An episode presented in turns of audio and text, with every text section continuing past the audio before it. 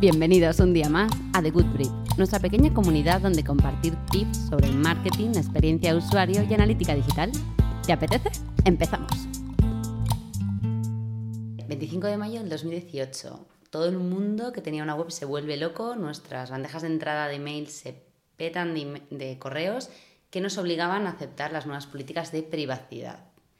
Un año después, 2019, todo el mundo se está volviendo loco porque parece ser que una actualización de algunos navegadores va a bloquear ciertas cookies. Me he aprendido la lección, ¿no? Esto está pasando. Vale, bueno, pues sabemos que mucha gente de las que nos estáis escuchando tenéis mucho interés por entender realmente qué es, qué es esto que está pasando, qué es lo que se está publicando, cómo nos va a afectar. Así que hemos hecho una batería con las preguntas más frecuentes y Víctor nos las va a responder. Ole. ¿Estás preparado? Yes. Vale, venga, tiene que ser rápido. La gente se tiene que Vale, enterar eh, vale. todo, ¿vale? Vale, Bien. perfecto. Es que hay alguna vez que no se enteran. Pues no sabemos porque la gente todavía no nos deja mucho feedback. Por favor, dejadnos feedback, que para algo tenemos Instagram. Bueno, vamos a lo que vamos. Cookies. Empezamos por algo básico. ¿Qué es una cookie? Vale, y me hubiera, me es que siempre me hubiera gustado contestar como, ¿qué no es una cookie? Pero Venga, no, no, no, eh, lo voy a decir. No, es, que- estamos- es, no, nuestro no. es nuestro podcast. No, Vamos a hacer lo que que- queramos. Es que no sabría responder esa pregunta. Venga, ¿qué es una cookie? A ver, una cookie, así en modo fácil, es eh, un, un fichero de información que nos permite eh, guardar una información y persistirla a lo largo de un tiempo. ¿vale? Entonces, con un ejemplo se entiende mucho más fácil. Sí, vamos a un ejemplo. Y se empezaba con, con eso, ¿no? Eh, cuando metemos un producto en el carrito y queremos que cuando se vaya de la web y vuelva siga los mismos productos en el carrito, pues se usa una cookie, ¿vale? Para guardar esa sesión y guardar esa información de esa sesión, ¿vale?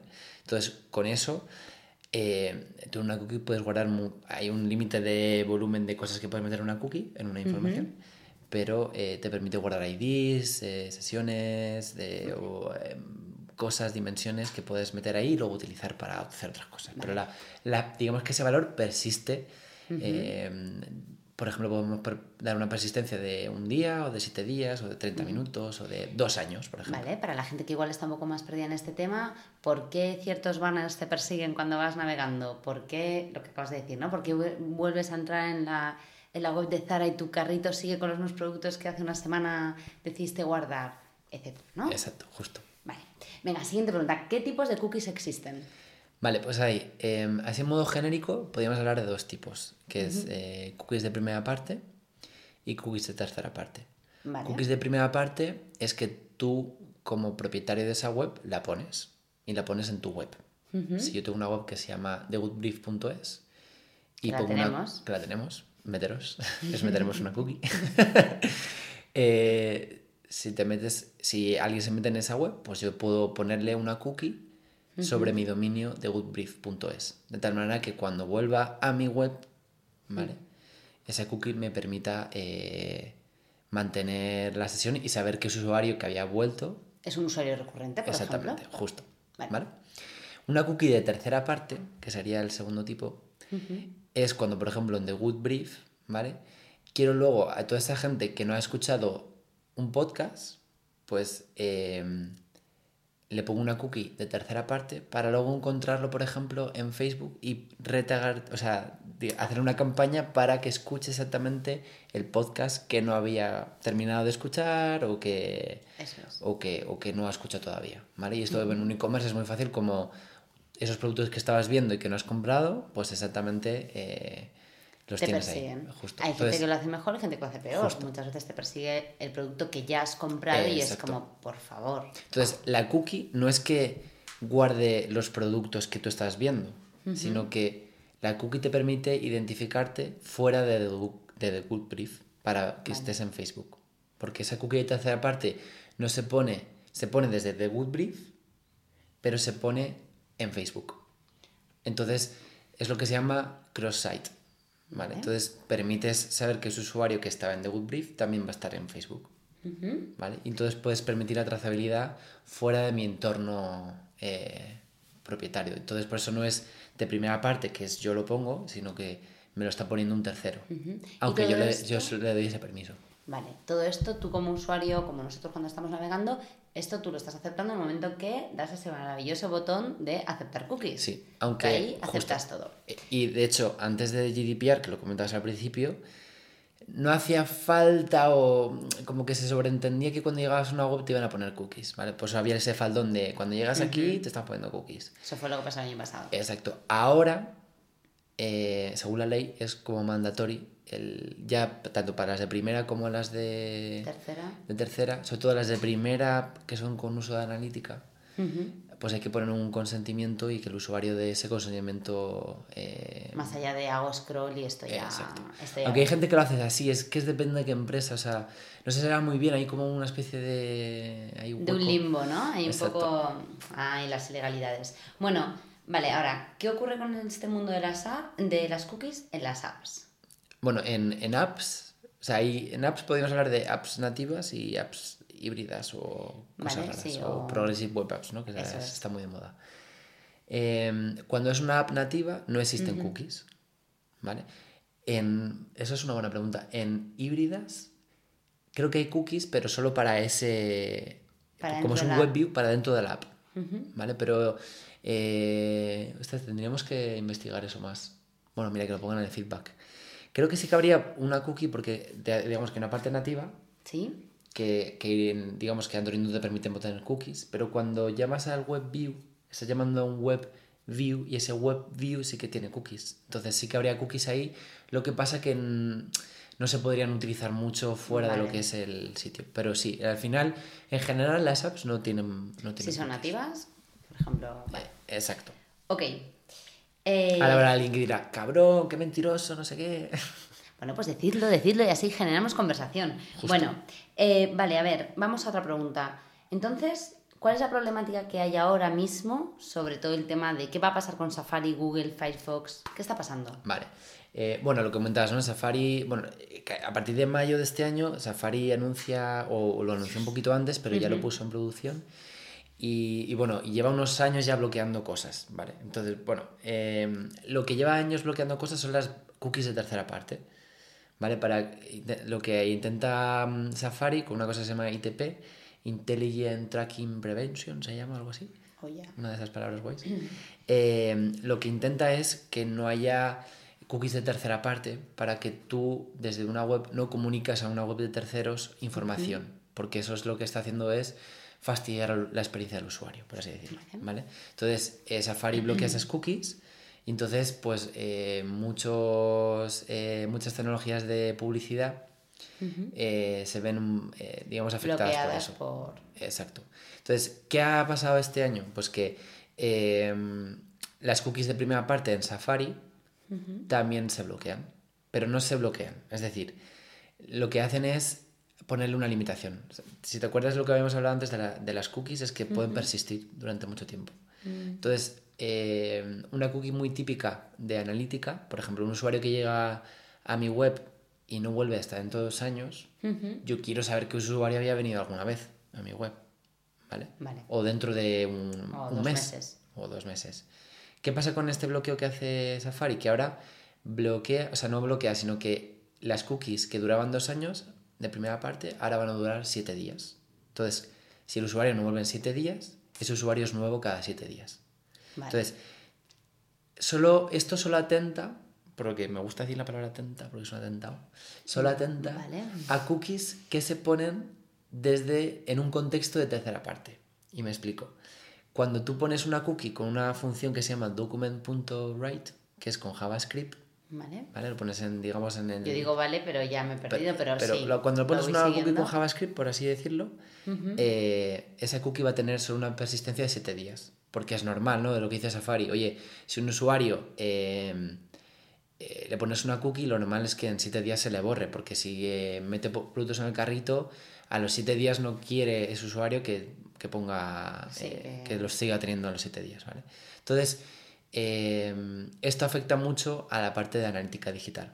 Vale, entonces soluciones que hasta ahora pues estaban fastidiadas, pues, pues a que, por ejemplo, Google Analytics, por ejemplo, tiene esa limitación porque está muy enfocada a client-side, entonces hay que hacer como workarounds para eh, conseguir que, digamos, la visita persista durante más tiempo.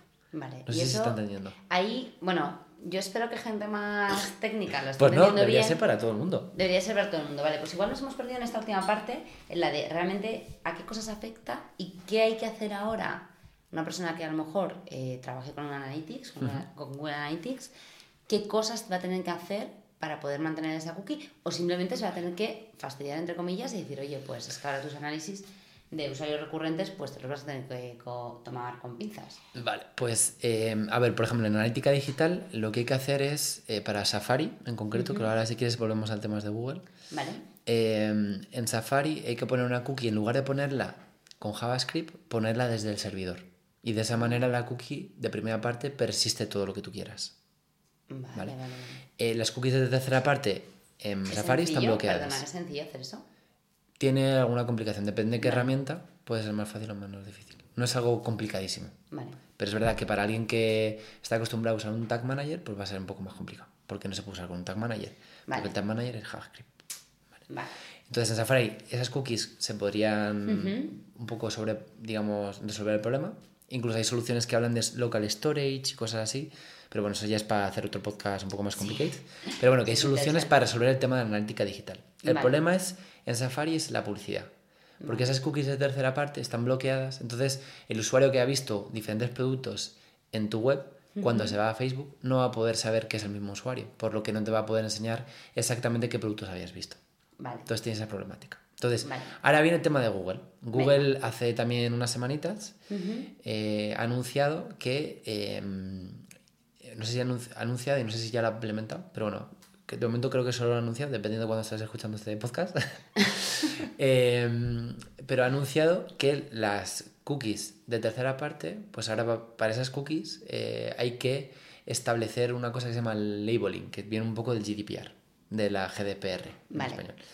Que el- básicamente es etiquetar para qué vas a usar esa cookie.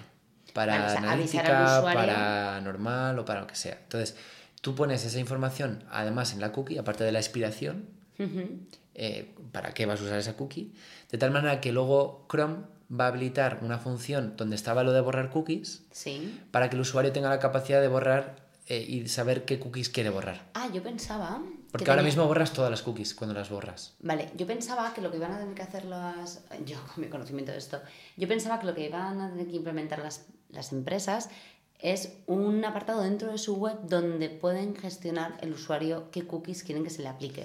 También, eso es una parte. Ah, pero una vez vale. que se apliquen, Pero además, en la parte de configuración historial, etcétera, pues ahí habrá Claro, una parte en la que tú puedas configurar tus cookies. eh, exacto. Entonces, ha habido mucho bulo ¿Vale? sobre Google que iba a bloquear las third party cookies y que todo se iba a ir a la mierda y se acabó la publicidad, se acabó la analítica Con- digital. con- no creo que eso jamás lo haga Google porque Google gana mucha pasta. Justo, es parte de su modelo de negocio. eso. Pero bueno, veremos a ver qué pasa en un futuro, ¿no? Pero Bueno, de esto que- Pero bueno, al final es, es una. es, digamos, una. es un contraataque contra Safari. Porque Safari estaba poniendo publicidad en, en Estados Unidos sobre eh, Safari ITP, es decir, Safari el navegador más seguro porque te bloquea las party cookies. Entonces, Google Bueno, tiene que contratar, contra, Claro, contraatacar un poco. realmente aquí lo que están haciendo, o sea, es un hecho que hay muchísima publicidad y que yo creo que de momento todo el, todo el tema del retargeting eh, ha sido un boom y realmente todavía no es... Hay pocos usuarios que consideran eso una buena experiencia, Ya. Entonces... eh, Claro, pues se, ha- se usado de manera abusiva. Efectivamente, o sea, igual es el momento de, de replantear estrategias para que realmente a tus clientes o a tus potenciales clientes, etcétera, no les importe porque lo que les estás contando a través de ese banner o lo que sea, realmente les está aportando valor. Justo. Eh, yo también te digo, si yo fuese Safari, yo también me vendería así. Al final, eh, Sí, lo que pasa es que al final una cosa que era buena ahora le han dado la vuelta entonces ahora es más complicado el poder darle una experiencia fuera de tu propia web. Es, no, es, no es imposible, pero es más complicado. Vale, lo que pasa entonces que- hmm. va a ser más complicado las estrategias de marketing en cuanto a rebuscar a ese usuario y... eso sí. O el qué conseguir, o sea, qué tipo de fidelización necesitas por parte de tus usuarios para realmente que a ellos no les importe, ¿no? Claro, exacto. Por eso la GDPR los- viene de ahí. La GDPR es yo acepto el consentimiento Sí. de que tú me hagas retargeting. Hmm. ¿vale? Safari un paso más allá que es yo esto lo veo fatal. Entonces lo bloquea. Ya. Sí, que al final es en demo, en dem- ¿cómo se dice? Eh, Demonizar. demonizar un Sí. poco eh, algo que hasta ahora te- no tenía tan mala fama, ¿no? Todo el mundo sabía que ocurría, pero no tenía tan mala Pero fama. bueno, esto, esto eh, y me hablas que va a afectar, pues eh, sobre todo el sector publicitario, ahora está en un momento eh, Caótico. de revolución, por así decirlo, están buscando nuevas formas y cambiando y eh, moviéndose hacia, hacia otras cosas. Eh, pero no hay que olvidarse que las aplicaciones representan un gran porcentaje en muchas empresas en cuanto a tráfico. Sí, Entonces, la publicidad en aplicaciones no está bloqueada. Porque esto solo afecta a navegadores y a las cookies. Y como hemos hablado antes, las aplicaciones no tienen cookies. Cuando hablas de aplicaciones te refieres a que yo, por ejemplo, en mi app de Facebook, yo ahí voy a poder seguir recibiendo... Exacto. Vale, vale. O en tu app de Facebook, o en tu app del Sí, mundo, o el país, país, o cualquier cosa de estas cualquier que- contenido. Ay, que eso se choca con otro tema, que todo el- bueno, no, no con Facebook, ¿no? Pero ya hablaremos igual de, de la revolución que están sufriendo muchísimas apps de contenido por un poco monetizar este contenido. Cuando si hay mucho bloqueo de, de publicidad, Justo. yo entiendo que haya compañías de, de eso, de contenido, que están realmente preocupadas de dónde van a sacar Claro, claro. beneficios. Bueno, eso da para otro tema eh, y eso queríamos que fuese un cuestionario rápido. Eh, mola un montón y sobre todo podremos hacer un poco de seguimiento. Quizás podíamos a lo mejor em, compartir cosas que- de lo que vaya saliendo Justo. sobre este tema si a la gente le interesa. Vale, eh, última pregunta, Uh.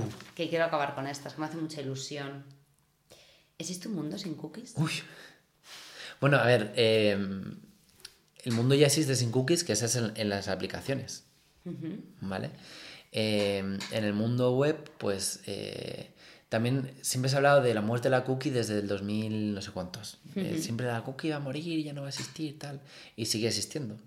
Eh, la cosa es que va a cambiar un poco el cómo la vamos a utilizar, yo creo.